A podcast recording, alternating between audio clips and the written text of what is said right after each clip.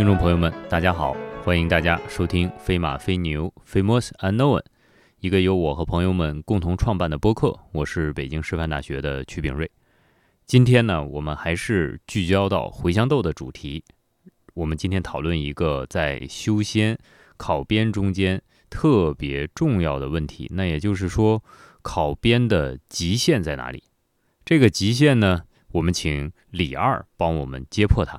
呃，李二和大家打个招呼。啊，大家好，这这里是李二。好，请李二说一说吧。啊我们其实就是今天特别好奇啊，因为你现在跟大家要讨论这个主题呢，已经突破了我们之前在公务员考试、科举考试中间能够面临到的所有的问题。今天这个问题呢，已经突破了你之前讲的任何一个话题。那今天你要讲什么？呃，其实并没有突破。如果各位去看我们，呃，相当于改变本号命运的一期，就是请郑小优老师来，呃，跟我们谈第一期马牛说的时候，在那一期的结尾呢，他就提到说，呃，评论区啊，他说你们可以这样不停的做下去，对吧？一个朝代一个朝代的做。我说我们不但已经想好这个一个朝代一个朝代的去讲这个考公考编的事情，而且呢，我们还讲想到过这个要要讲一讲人死之后应该怎么考，然后人活着的时候要求签应该怎么考。所以这个编制系统呢，其实是横亘于中国人的历史上、中国人的心灵世界还有精神世界中一个无限的大网，它把你的所有都罗织起来，而且越往后呢，这个公务员系统、编制系统呢控制力就越密。那么现在这一讲呢，我们主要说的，呃，其实包括死人和这个仙人的故事，也就是鬼和仙，呃，但是呢，呃，重点其实还在于求仙。这个想法来源于哪儿呢？我看了一本书，是美国知名汉学家还有道教的研究者啊、呃这位先生叫司马虚啊、司马虚的这本著作没有中文译本，但是呢名字很简单，就叫 Chinese Magical Medicine，你翻译过来就大概就是中国魔药。他在这个书里面当然讲了很多啊这个道教的知识，但是对我而言，觉得最好玩的是这样一句话，就是大意翻译过来就是。即使在死后，中国人也无法想象比在天上或者在地府当官更大的幸福。也就是说，中国人的理想好像就是就是他超脱不了这个范畴了，就是最终的一个理想，我都成了仙人了。可是成了仙人意味着什么呢？还是在天上做官。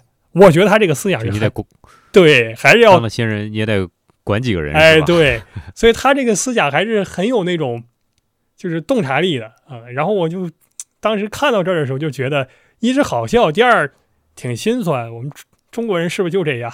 因为中国人到现在好像还是这个样子。那中国人以前是不是也是这样的？有一点儿，有一点儿，确实你这个词用的很熬啊，就是用的心酸。我原来读《后汉书》里边，我就想到了一个故事，当时说的是呃某一个姓崔的人吧，然后他他那个呃他睡觉睡觉的时候梦到他儿子给他托梦说那个 我现在在泰山受苦，但是呢，你看你手下有一个小吏，这个小吏呢他马上就要挂了，他挂了之后呢就要分配我们这儿做个什么什么官，说你求求那个小吏，让他到这边的时候关照一下我，给我转个职务。然后这个 姓崔的这个就可能郡守吧，就跟这个小吏说了。当时这《后汉书》就讲说，这小吏啊，不担心自己要挂了，反倒高兴自己要得一个鬼官的位置，然后就一口答应下来。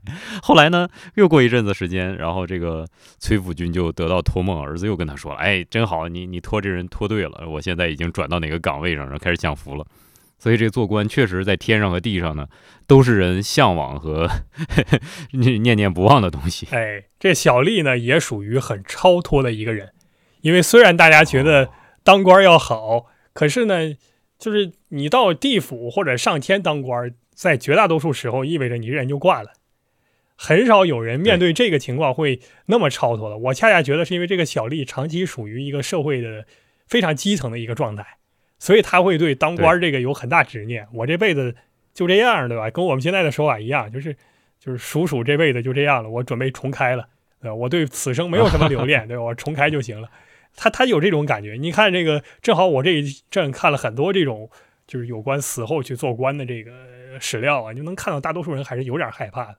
呃，这个也也也好理解的。我们打打一个比方，就比如说，首先前提是你去做官，而且做这个官呢，所谓的鬼官或者仙官，可能等级还不太好。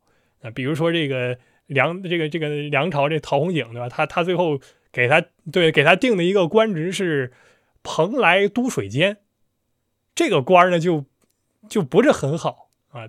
为什么不好呢？就是一个就是相当于品级属于比较低的那种，不太高。第二呢，就是事务比较繁重。你可以看到，在当时这个就是仙界的这个评价标准啊，跟这个人间当时的评价标准也差不多。就是魏晋南北朝的士大夫喜欢做事儿少钱多的官儿，管的越少，清要官，对，管的越少越好。你干的事儿越多，你越勤苦，对吧？比如说最差最差的官是什么？就是。到这个丰都去去冲那个鬼差，这也是做官了啊！但是呢，你你要管一大堆非常具体的事儿，你想那么多人死了到这儿来，你全都要由你来管理，所以这这挺麻烦的。然后呢，我说我现在杨氏的这个生活就不要了，我到那儿就去做个鬼官，你说这好不好呢？这这也不太好。第二就是大家都害怕嘛，你你说我万一是就死了，死之后。这就没有什么了呢，或者说你就把我给没兑现怎么办？对呀，你把我给割了怎么办？了。我们再打一个比方，就比如说你申博士啊，你申博士，然后呢有一个不太好的，就是一般的一个导师，对吧？他他提前约了你，约了你之后呢，你也要担心，对吧？就是万一他给你割了怎么办？你你心里头就会犹豫，对吧？你可能最后就让人给割了，这就比较麻烦。可是万一是一个贼好的导师啊，比如说像陈寅恪这个级别的，他跟你说，对吧？你来跟我读博士，那你你肯定就是事先你也不敢找其他人了。虽然他也有可能割你，对吧？但是呢，割也就割了，无妨啊。到到 对我就认了，我就赌这么一把。可是你要是给我这个官儿，不足以让我赌这一把，那就不太好。所以我能看到大量的就是平常生活还不错的人，你跟他说啊，让让让说说什么真仙降降世了，然后通灵了，告诉你说你你某年某月某日你就去吧。对吧？到时候那好差事等着你，嘿，而且特别好，对吧？你到那儿之后可以做什么？这个这个这个这个青鸾开路啊，对吧？然后分分配你多少金童玉女啊，对吧？你想怎么差遣怎么差遣啊？他也不愿意去，他也害怕，他要反复问我能不能演一演。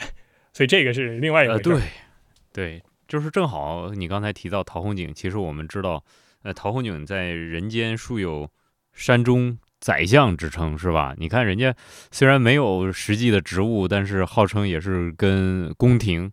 关系很紧密的一个人，你真说呃，让他登仙之后给他发配了一个都水监这种负责具体实务的工作，好像跟宰相的落差也比较大。那既然提到了陶弘景，呃，能不能跟我们说一说？呃，我们知道他在这个南朝的呃道教的改革中呢，其实发挥了一个很重要的作用。而且其实我也知道你最近刚刚的完成了一篇关于陶弘景的有名的弟子周子良的。呃，《周氏明通记》的研究的文章，能不能给我们讲讲？别别别说研究了，你天天讲话这个。我听着这真是不在您嘴边儿，你不在您手边儿，我在您手边堵着您嘴不让您说，天天戴这高帽。这是这是这是这是这是这是这个精神文明的呃交谈方式。我们现在就讲一讲，你说一下这周子良和陶弘景他们之间的这种师徒渊源，然后给我们介绍一下他们在修仙的道路上哈，为了这公务员 究竟做了什么，遇到了什么？嗯，首先就是。关于道教的这个派别，包括早期道教到魏晋南北朝时期，这个这几个支派之间这个关系，这个太专业了，这也不是我敢于智慧的。对，比较智复杂。我们只能说，就是陶弘景是当时道教上清派这一派的，相当于后来的领袖。而且呢，他对很多的这个呃，就是经典，其实最重要一点的就是那个真告嘛，他对这个做了整理。呃，他他整体做了这个整理，整理出来之后呢，成为一个非常非常重要的文本。啊，此外还有一些乱七八糟的这个什么《本本草经集注》啊，这种东西啊，还还有所谓的这个什么类似于肘后方的这个东西，对吧？这他写了很多，据传是他写了很多这样的著作啊，有著作存世。陶弘景呢，在呃就是齐梁之际，都跟这个朝廷之间关系比较密切。比如说这个齐明帝在位的时候，就曾经让他去参拜这个明月大山啊，要要说是祈求太平。当然这个。就是到底我们做史料考源之后，呃，他当时到底有多大影响？这个我也不清楚啊，这个需要准确判断。到了这个梁这个齐梁一代之后，他跟梁武帝之间的关系是比较紧密的，因为这个梁武帝早期其实不光喜欢佛教，他这个各种宗教都尝试一下的，道教他也曾经尝试过。他是后来相当于这个，他是一个很很神的人物，哎，对，就是很很高级的人物。这个我们现在说批评有一种人就。说这个，我当年也曾那个傻傻傻蛋过，对吧？那个字儿我就不用了啊，就是傻傻叉，对吧？我当年也曾傻叉过。这个陶这个其这个呃梁武帝也有这这这种感觉，就是当年早年对吧？我我试过这么多乱七八糟，但最后我觉得还是佛教好，所以他发表过类似的这、哦这种说法嘛，就觉今世而昨非嘛。但是他早年啊确实、年少无知，对我当年怎么让这些框了去？他早年确实啊是对这个其他宗教是有涉猎的，所以他对道教也是有涉猎的。然后呢，这个呃，他还让陶弘景给他炼过丹，但是据说就是陶弘景炼这个丹就没炼成。这个嗯中国跟西方有类似的地方，其实是在中国也有类似的现象，就是有几个东西啊，它这个呃炼制呢被大家认为是比较神秘的，或者说冶炼。就是中国人认为这炼丹那个鼎，对吧？你要弄一个丹鼎，那个鼎有的时候就是就就是怎么说烧了就有问题，这个丹就烧不出来，甚至鼎本身就破损了。他就认为这个反正是比较悬的一个事儿，你到底怎么能练出来？有可能是你配方什么的没调好，但也有可能就是说，就是老天就不让你练出这个东西来。嗯啊，比如说那个白居易的时候，好像就有这个传说，是他当初在哪儿，就是也也想过要长生要炼丹，结果呢，他哦，一一想当官儿，一出去要当官儿，结果这丹炉就塌了，应该是有这样的传说的啊。就心念动了是吧？哎，对，所以这个就比较悬。然后呢，在西方也嗯有类似的这个事情，除了炼金之外，还有一个最重要的什么，就是铸钟。说这个钟你哦。铸完了之后，它没铸成，比如说他弄一个嗯。非常大的钟，它万一裂了呢，那这个可能就有问题。呃，给比如说你你就跟说什么打生桩一样的，你说投一个活人进去可能就好一些，就有这种传说啊，很可怕的传说。但是就大家能看到，在进行这种冶炼性的工作的时候，大家心里是很忐忑的，而且呢，一旦搞不成，大家总怀疑说这个是不是有一些玄妙的地方没搞对。啊，当然，你给皇帝炼丹最重要的一个问题就是你你花那么多钱，你没练好该怎么办？汉朝不就有这么一位吗？主主要是经经费的问题，汉刘汉朝对啊之前提到过这个，然后黄金没有炼成嘛，就就就比较麻烦，对吧？这陶弘景也是说是这个，反正炼丹就没没炼成，据说他就跑掉了，就他化个名他就跑路了一阵儿。后来他当然他又、哦他又回来了啊，据说练了七次之后，终于给练成了啊，但是练成之后他又不敢吃，对所以最后他就告诉你这是长生不老药，吃了就就那个升仙，你吃还是不吃？哎，所以所以比较麻烦。他他最后呢，就是后来说是要要走远一点是吧？走远一点，然后就就隐居起来了。所以陶弘景后来有一个外号叫陶隐居嘛，这就非常符合这个嗯李二同学之前讲的一点，就是中国以隐士自称的人都是假的，就中国的隐士都是假的。因为如果你哦真是隐士的话，大家应该不知道你的名字，你的名字都传遍天下，哦而且传几千年了，怎么可能是个隐士呢？那都知道你了嘛，就不是哦隐士了。而陶隐居更是这样，因为陶弘景那个时候也天下闻名，大家叫他就叫他陶隐居。你都隐居起来了，然后天下人都这么叫你呢，你这这隐了跟没隐有啥区别啊？这成了一个昵称了，对呀、呀、你这不就跟那个那个就指着终南山说此山大有妙处一样吗？这哪有什么妙处啊？这就是这个终南捷径啊，是你升官发财、这个赚赚赚利润的一个捷径啊。当然，我是一个呃性格很恶劣的人啊，我总是用这样最坏的角度去揣测大家，大家不要学习我，呃、要要开合一点是吧？人家未必有这么坏。但是总之，陶弘景是这样的一个一个身份，而且后来正是因为他跟梁武帝之间总有这种关系。而梁武帝已经绝今世而昨非了嘛，梁武帝已经全心思的导向这个佛教了，梁武帝已经开始到了这个就是不近女色，然后不吃肉，对吧？然后这个这个，而且他不吃肉还不要紧，梁武帝还要求全国这个僧众以后都不许吃肉了，他还搞了一次这个学术座谈会啊，请这个高僧大德来大家论辩一下，但这个论辩相当于已经定了基调了，皇上的观点就是和尚以后不要再吃肉了啊，然后。你还要搞一个座谈会，这个座谈会肯定最后的结果就是大家一通论证，然后最后皇上这个反正有争执的，哎呀，有认可的，有不认可的，大家吵作一团，然后最后皇帝御笔钦点，改口说几句话，然后写一篇大文章，马上这个事情就定掉了，一定是这样的啊！你已经有有结论了嘛？所以到最后就是大家就同同时都不吃肉，所以从此之后奠定一个原则，就是中国和尚就不吃肉。哎，你看这个，你一个作为一个守戒律的和尚是比较困难的，在中国。不像在日本这这种地方，对吧？那吃肉都都不算事儿，对吧？煮什么秋刀鱼啊，结婚生孩子，这这都可以开放了，这比比较比较惊人的一个情况。那这个这个陶弘景和和这个梁武帝的故事，我们先说这儿啊。然后我们先看看这个周子良和陶弘景是什么关系。啊周子良是什么人？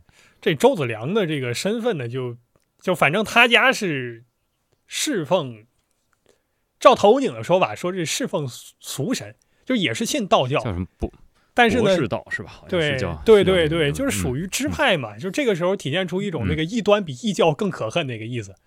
你要说修佛是一说，对吧？陶弘景那时候他哪敢说你修佛不好？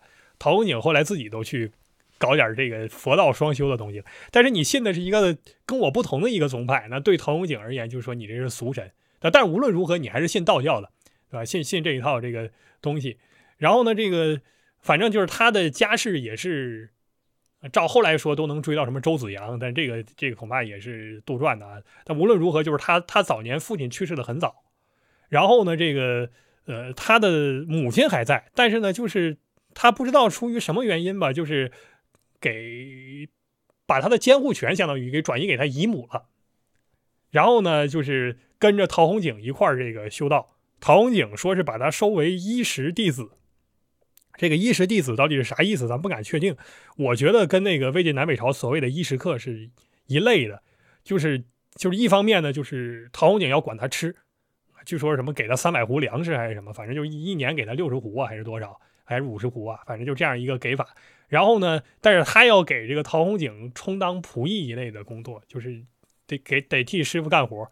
我们可以理解为郭德纲和曹云金呗，就 差不多这感觉啊。所以他是他是这样的一个情况。然后周子良呢，从现在留下的材料看，我们感觉好像他的生活其实不太好，就是他跟谁都有点矛盾。他跟陶弘景好像没有矛盾啊，这个反正陶弘景他的所有的这个所谓的遗书都是陶弘景看到过的嘛，然后陶弘景也处理了。人家没写嘛，对对吧？就没写 嗯反正他体现出来就是这个周子良对陶弘景是很尊重的啊，然后怎么怎么样啊啊。但是呢，周子良呢，第一就是他跟这个山里面其他的这个陶弘景的弟子好像就关系有点不好，因为他建房子什么的问题。然后其他人呢，就是觉得你，比如说你拿了师傅的钱了，还是怎么样，或者说是你这个建房子，对吧？你为什么你单独建一个房子，然后建这房子规模还挺大的？反正这些呢，就当时好像是有一些争议。第二呢，是他跟他那个监护人那个姨母关系还不太好。对，说这个姨母呢，就是也是要供他吃穿嘛。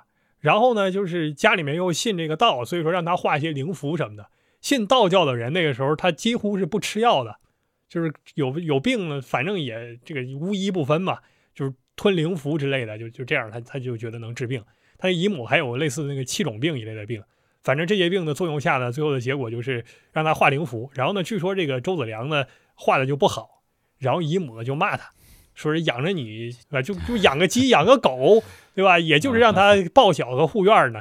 那然后呢，这些呢养着他都能做好，现在供你吃供你穿，你画个符都画不好，要你干什么用？所以说他好像嘴跟这真毒啊！对呀、这个，所以周子良在他那遗书里面写的就这个姨母的形象就不太好嘛。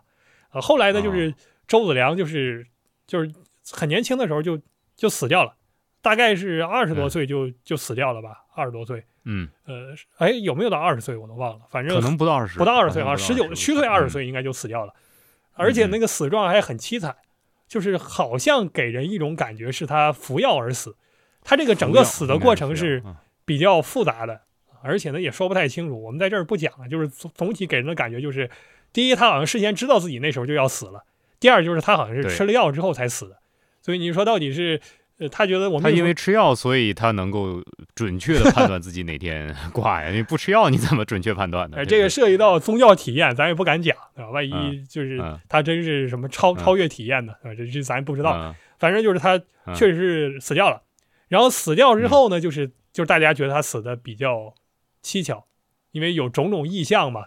啊、你看陶弘景后来给就这个事儿给梁武帝打了个报告，嗯就是就是我们后面马上要说的这本书叫《周氏通明记》，在这个书的开头呢，啊，明明通记明通记说错了啊，《周氏明通记》在这个书的开头呢，就是陶弘景给这个梁武帝打的一个报告，就大概讲一下周子良这个人是个什么人，然后呢，这个遇到这个事儿是个什么事儿，包括他当时怎么死的这个情况，他都说了一下啊。反正这个报告里面把这个情况讲的挺详细的啊。然后呢，还能看到说什么？就说这个周子良是死前还是死后啊？反正家里面出现了甘露啊，这个这个有有这个树上有甘露出来，然后那个亭下还长长竹子，还长什么东西，反正都是祥瑞，各种各样的祥瑞。然后他死之后呢，他当初这个这个喝药的那个那个叫叫称还是什么东西，反正那个容器里面总有酒气。啊，然后我拿水洗了多少遍，那个酒气还在，也不知道是怎么回事儿，哦反正就是祥瑞，好啊好的，哎，各种祥瑞，嗯，然后呢就觉得不对劲。后来呢，这个啊就是说，想听说周子良那个时候写了很多这种呃笔记一类的东西，不知道他写了什么。就日记，哎，对，有一些日记是吧？后面就到处去找，最后在某个山洞就就找到这个东西了。啊，找到这个东西之后，从那个洞口勾勾探下来啊，探下来之后整理出来，哎呀，这么多篇，而且呢，陶弘景在整理之后，他还给做批注，就是每一个事儿他还做一个批注，批注之后还不算，然后他还记说是这个写在什么样的纸上，哎，你就看这个每个纸好像都不一样，就写着写着就换一种纸，写着写着就换一种纸，那给人一种感觉就是这套东西很真，好像周子良真写了这么个文本。但是是不是真有这个事儿，咱也不好说。我们可以看到，是啊对啊，就是点教这个《周氏明通记》的，呃，王家奎先生就就认为这东西就是陶弘景伪造的。呃，我们如果从过去的观点看，你伪造一个这么详细的，说是哎呦还有多少张纸，然后这个纸张的形状还不一样，然后呢我还有详细的这个记日编排，好像挺难的，是不是不太可能？但是你要搁在魏晋南北朝吧，就马上想到另外一个例子，就是梅泽上那古文尚书。梅泽那古文尚书也是编的特别详细，而且特别长。长久以来那么多年来，大家都都有这个怀疑，就说有没有一个人能够一下子编出这么多假的东西来，而且连本带套的。但现在基本上认定就是梅德这东西应该是假的，里面应该没有真的的成分吧。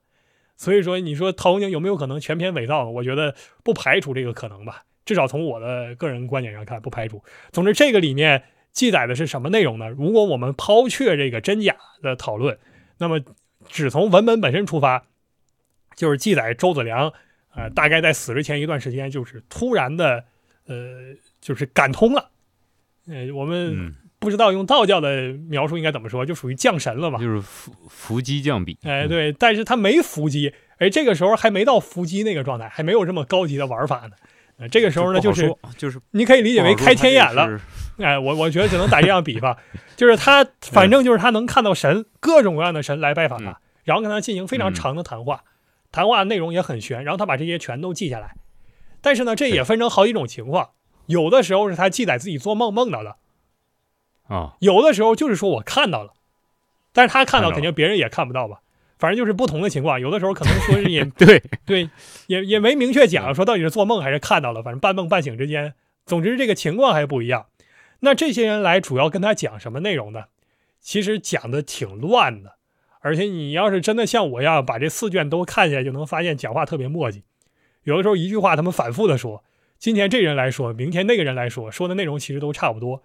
我们非要给他画出一个重点，其实就这一件事儿，就是人家来告诉他啊，包括像什么子子子子阳子阳真君的这个这个童子啊，包括什么这个就茅茅山那两位，这个这个保保路军对吧？这个还是定路军啊，保路军啊，这这这几位就是这，然后还有那些乱七八糟的神仙，还有什么韩夫人啊，这些人来告诉你，就是你已经呃，这个现在天上已经决定了要让你来当某某某某官，是吧？啊，周周备案了啊，对，已经备案了。呃然后呢，这个一开始哈利波特是吧？对一开始给他 对对对，然后这个周子良马上推脱，周子良说，他也不是说你另请高明吧，周子良就是说这个就是能不能演一演。他主要是不想死，对我，这就是我刚才说的，对吧？没有人都像走了是吧？对，没没那么开合，没有那么开合。最大的一个问题是嗯周子良不懂师解法，就不懂解数，啊，就是就是哦反正是要就周子良是没有道术的。如果说嗯从这个成仙的道路讲，最高级当然是你吃金丹什么，你白日飞升，你侠举像、嗯像就是有一种早期传说说淮南王刘安炼出仙药来，炼出仙药之后、吃了那个药，鸡犬都飞上去了，对吧？直接就飞上去了。那这个属于最高级的，对吧？你白日飞升啊，当天就走啊，是吧对你也没死啊，啊你没死啊。但是后来的另外一种就就上了是吧？啊，对对，后来一种说法说淮南王还是因为之后大家考定历史，发现淮南王确实是死在死了嘛，对吧？确实他自杀死了，你你也没没有吃药嘛，那就是说淮南王也是师姐。所以前面这是高级的，那么相对而言，成仙中比较低级的一种什么，就是师解法。师解法就是这个人，呃，师解也分成好多种。师解中比较高级的就是，呃，你用什么剑呀、杖啊这个东西假托你的形体，然后表面上看你好像死了，其实到最后，比如说一一开棺木，发现其实就是一把剑，你的真身已经走了，啊，这个就有一点那个卡 bug 那个意思，呃，我我我还是升仙了，这是一种。那还有最低级就是你真得死一趟，啊，你真得死一趟。吃药，对，甚至你太阴练形，对吧？你你慢慢把这个哦这个这个这个形体不腐，然后你慢慢把它练出来，然后哦到最后你你你你你你去升仙，反正这个属于比较低级的一种。可是呢，哦周子良连这个也不会，也不会，也不会，那就完了，就没别的办法了，这完了，这是对就你就死吧，技术水平太差，这个没办法，你你就死吧，对吧？硬上。没有办法，所以说那这个哦这个几位这个先君已经给你安排的明明白白的了，就他已经告诉你哦应该埋在什么地方了，你可以哎呦用，一个完了，对。地方都定了，对地方都定好了，对吧？都告诉你这这个太吓人了吧？这个你这个哦坟应该怎么安排，对对对你这个进步哦还是有益的。那周子良一开始就就很害怕吧，就你另请高明吧，我我确实不敢搞啊，不敢搞，对能不能拖一拖？要不换一个？哎，然后结果这个几位仙君非常不高兴啊，非常非常不高兴。哦就是你这福分不是一般人能能能拿得到的，完了你还跟我在这儿拿一把，你有什么好拿的啊？你有什么好拿的？你你啊胆子怎么会这么大啊？所以说这个周子良后面也就也不敢说这个事儿嘛，周子良就接受了。他这点跟陶陶陶隐居跟这个陶弘景有点像，而且周子良一开始定那个官儿也不太好。哦，最早呢是让他做这个保命府的保级丞，反正做做哦丞嘛，您一听这个官职就知道他不是什么很高级的官职。意思意思啊。对，而且呢，他能够当上这个官儿，照人家的讲法，你还得有运气呢。就是啊，我们在这儿可以讲这编制白给啊，哎对又没考啊，是吧？白给，哎编制还是要考的三拣四了我们在这儿不妨讲一下，啊就是这个仙界的编制怎么考，考法非常难。因为那个时候在魏晋南北朝，我们如果从这个与时俱进的角度讲，就当时那个考法看下来，给我一种这个呃九品中正的感觉。就是首先要去练你的品级，去对你进行一个品定。品定的话呢，有这个还是那一套，什么这个上中上这个中中对吧？这个上上中上上上上中上下对吧？这这样的等级啊，这样的等级。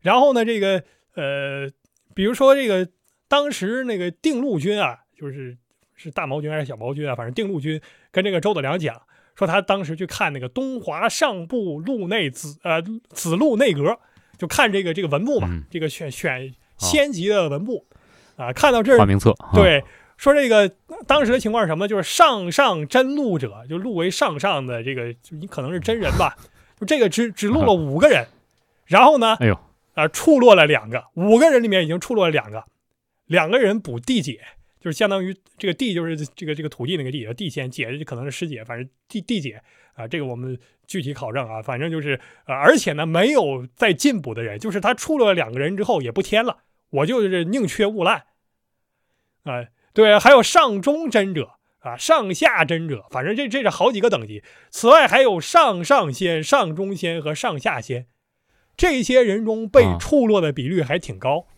而且呢，最最低最低的就是直接给你打为老百姓。那你这一生回来了。对你这一生的修行就完了。这个不是他都吃药走了，然后这又送回来了。那不是，他是这样，他是给你啊一个晋升的品级，就好像那个中正品和香品一样，就给了你一个啊品地，但这个品地呢是你做官的资格，不代表你能够上天去做官儿，不代表你已经成仙了。而且陶弘景不着急去嘛？对他做了一个很详细的考证，就是陶弘景据说是看到这个周子良的这个明通记之后，他才确定哦，原来这个他也是他也是逐渐了解到，原来这个上天的格局是这样的，就是你在天上有一个仙级，你在地上呢有一个这个这个泰山府的这个级，就是此级。嗯那正常情况下，哦你升仙应该是把你登在仙级，然后把你这个死级的名字给消了，这样你就不死了嘛。就是悟空勾掉那个生哎死簿，是不对了你勾掉之后，但是悟空这个肯定在天上是没有这个这个这个等级的，所以所以这个没没这名名级的，对吧？他只在这个底下勾掉了。可是呢，这个陶弘景就说你这个格局这样，就是你底下勾了，顶上呢也有，这种情况下你才是真仙。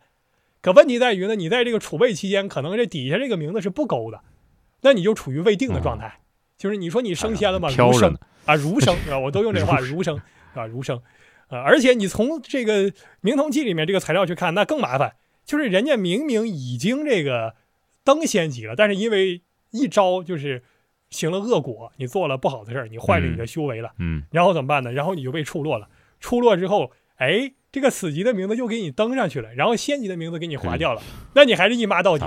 哎，你该怎么办？还怎么办哦？你就成老百姓了。你就当人吧。啊，对，当人了。那这一辈子就啊白修了，你就得等下一辈子，啊，那就很麻烦。所以周子良就这样，啊，照这个几位先人跟周子良的想法，就是你当年其实好几次都已经登上仙级了，然后你一下对吧没把持住，你又给你撸下来了。但是我看到这儿的时候，我的想法是什么呢？就是这个事儿啊，看机缘。就比如说，这个人可能如果在没有官缺的情况下，他可能等了好几十年，对吧？他都没等到这个编制空出来。比如说，你看周子良为什么现在能够升上去，是因为这个保级城他他是犯罪还是他升职了？反正他不是升就是降，他这个名额空出来了。空出来之后呢，周子良正好递补，周子良就可以进去。而你同时能够递补的原因是你在先级上，你的名册还登在这个先级上，你还没有被处落。那你看这这么赶巧吧？就选你上去了。他这个好哎，他这个就有点像我们讲之前那选任啊，就是科举，你有了进士功名之后呢，你还得等着是吧？等着吏部给你分派分派官职是吧？如果你要是这个没没分派上呢，你就一直候补。嗯，那周子良这个好，就是等人家叫你的时候，就已经把官职给你分派好了。你其实本身就已经有了有一个功名了，有一个身份了，就等着人家安排你到哪个岗位上了，是不是？对我们觉得挺妙的。对这，但我们可以假想，如果周子良运气不好？就是没有出去，然后呢，他比如他如果没有出去，他就死了，那你这一生又白修了，又得从下一生开始。那不是，那你得那么看，他是那个就是没了，但是他也不用吃药了，对不对？不用走这么早，那那晚点走啊，那就另外一回事了。就比如说，那周子良活到五十岁，一直没有等到官缺，所以如果说呃，你活到五十岁，对吧？活到五十岁的时候，你一直谨慎修持，可是一直就没官缺。现在活到五十一岁了，突然上面有个官缺。可是这个时候，你恰好因为五十岁的时候犯了什么罪，你被从仙级上出落，名字又回到死级上了。那那得了，那那你这辈子又白修了，你又从下一辈子重新修起吧。虽然说有个累积的，但你哪知道下一年还能不能轮到你？这比较麻烦。所以这个 就在在他这套价值观里边，就是你凡事都得赶上点儿，而最好是往前赶点儿，要不然的话呢，你就就容易被排在后面，一直甩下去，是吧？哎但是光赶点儿就有用吗？周子良之所以能够被选上，就是因为赶点儿的原因吗？如果我们再联想到，快再讲讲，对，我们再联想到魏晋南北朝的背景，魏晋魏晋南北朝是一个门阀时代，门阀时代看的是什么？是你的这个就是阀越布状啊，看你这个呃，就是你你你到底这个这个这个上上一代怎么样？而这个周子良之所以能够被关注。啊，能够被关注，对呀，有一个重要的原因，就是他跟这个所谓的这个这个子阳真人，对吧？跟他之间呢是有亲缘关系的，跟周真人之间是有神仙之后，对，说的是这个，就是你是相当于是周君之余印也，哎，这个反正他他也说有一个很复杂的一个这个亲缘关系，而且呢，这个子阳真周君是亲口预言讲到的，就是。不是那个周子良前后这个老推脱嘛，所以子阳跟周军跟他直接讲，说天下人应得道者何限，而偏偏而偏一一于耳，就是天下人妈能当仙人的多了去了，我为什么老天天来磨烦你？为什么我非要照顾你？为什么呢？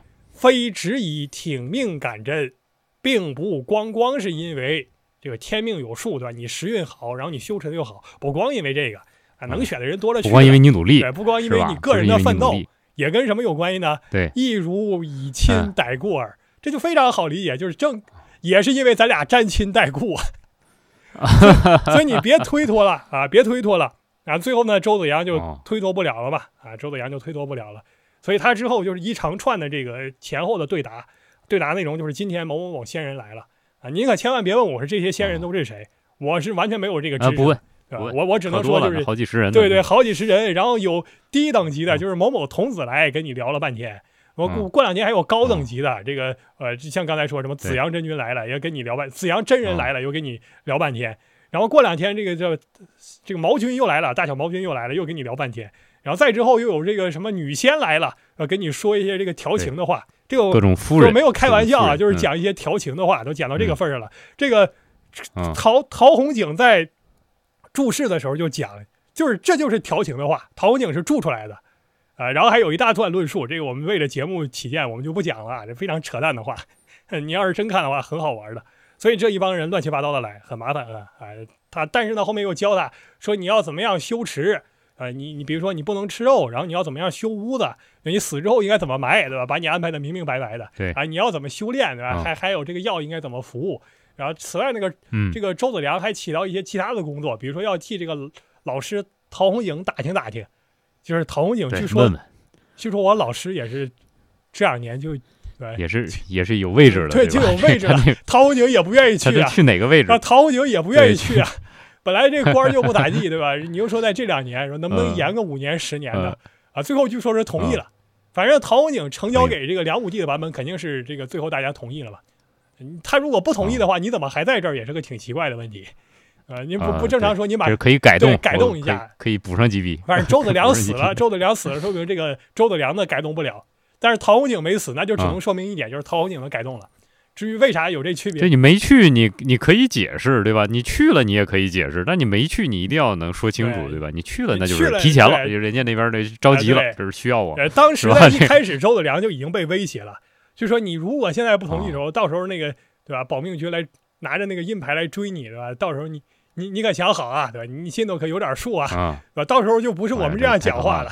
所以你看这个确实是太可怕了，哎挺吓人的，太可怕了。哎，所以最后呢，结果就是文的不行，来武的哎是吧？这是你不来还不哎行。那经过这个过程中呢，就是反复跟他讲啊，就是两边人呢给他唱这个红白脸儿啊，就是第一就是说。嗯啊，你呢确实挺好啊，一帮人吹他，你这么好那么好，对吧？早就该升仙级了。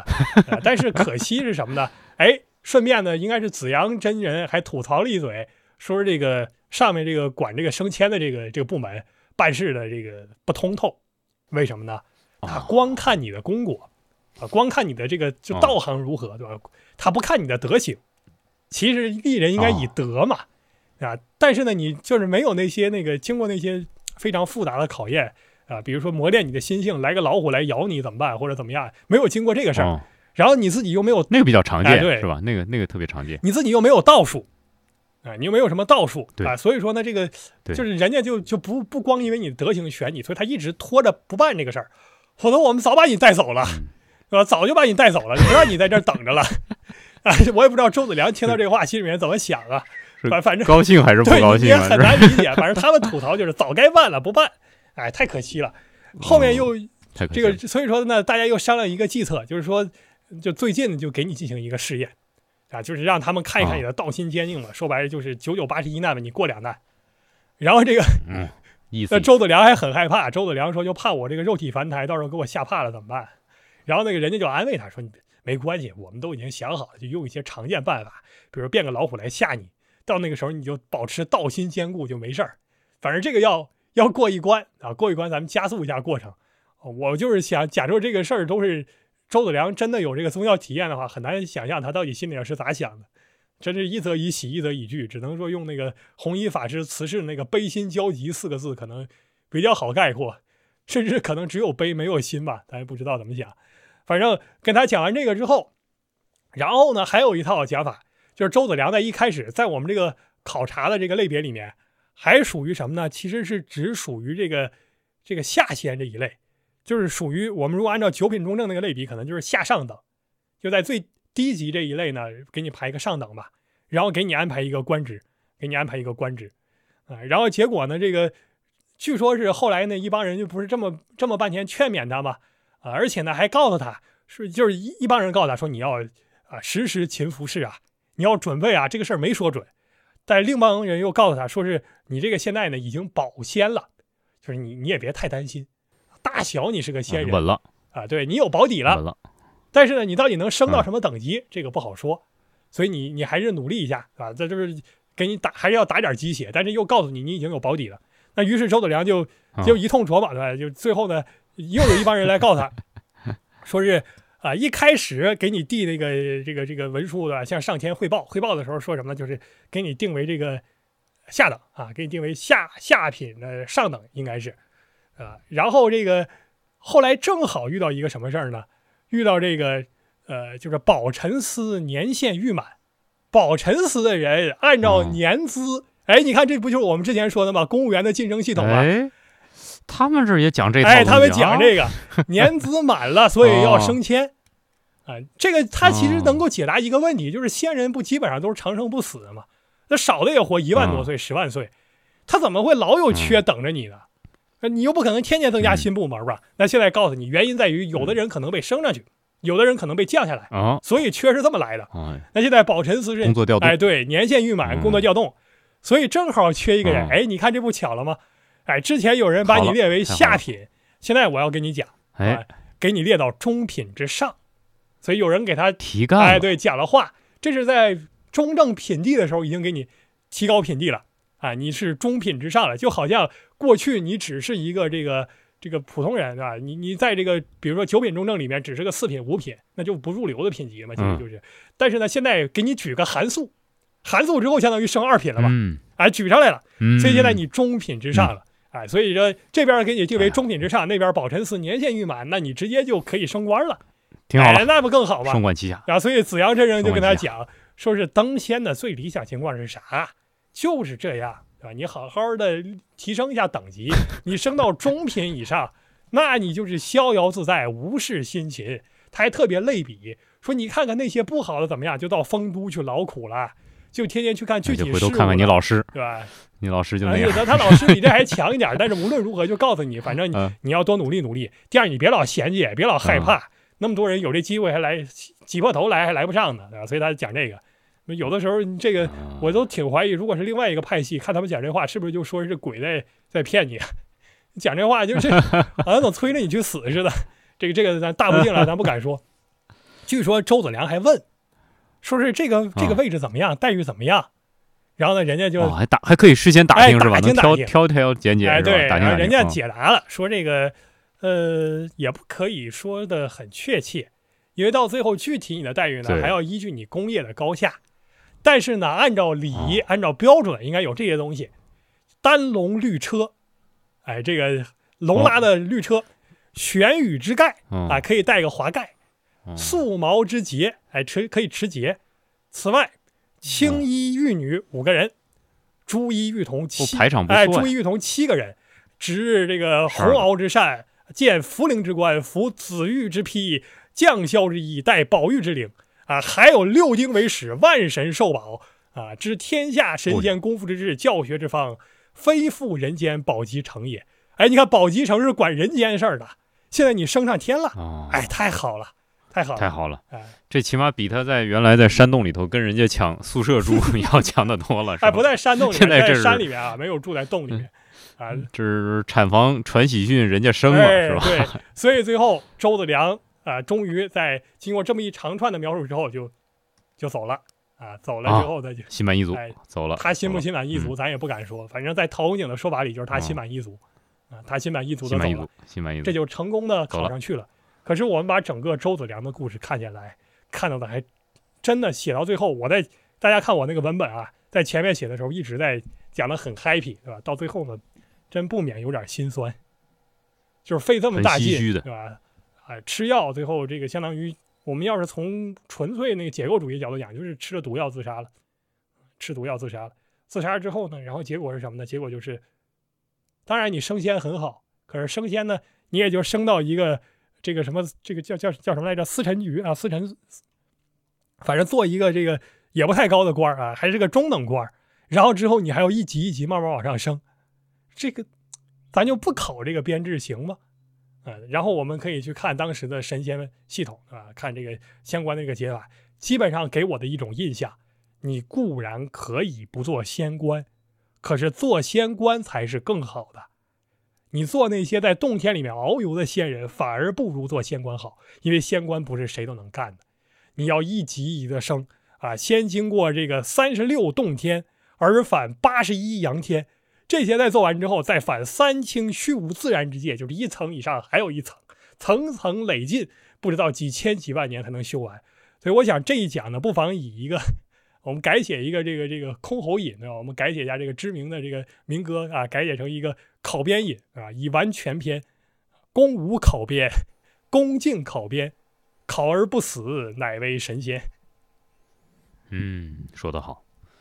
好，李二刚才给我们分享了很具体的关于考编的极限，也就是说，呃，天上也要考编，地下也要考编，走到哪里呢都带着个编。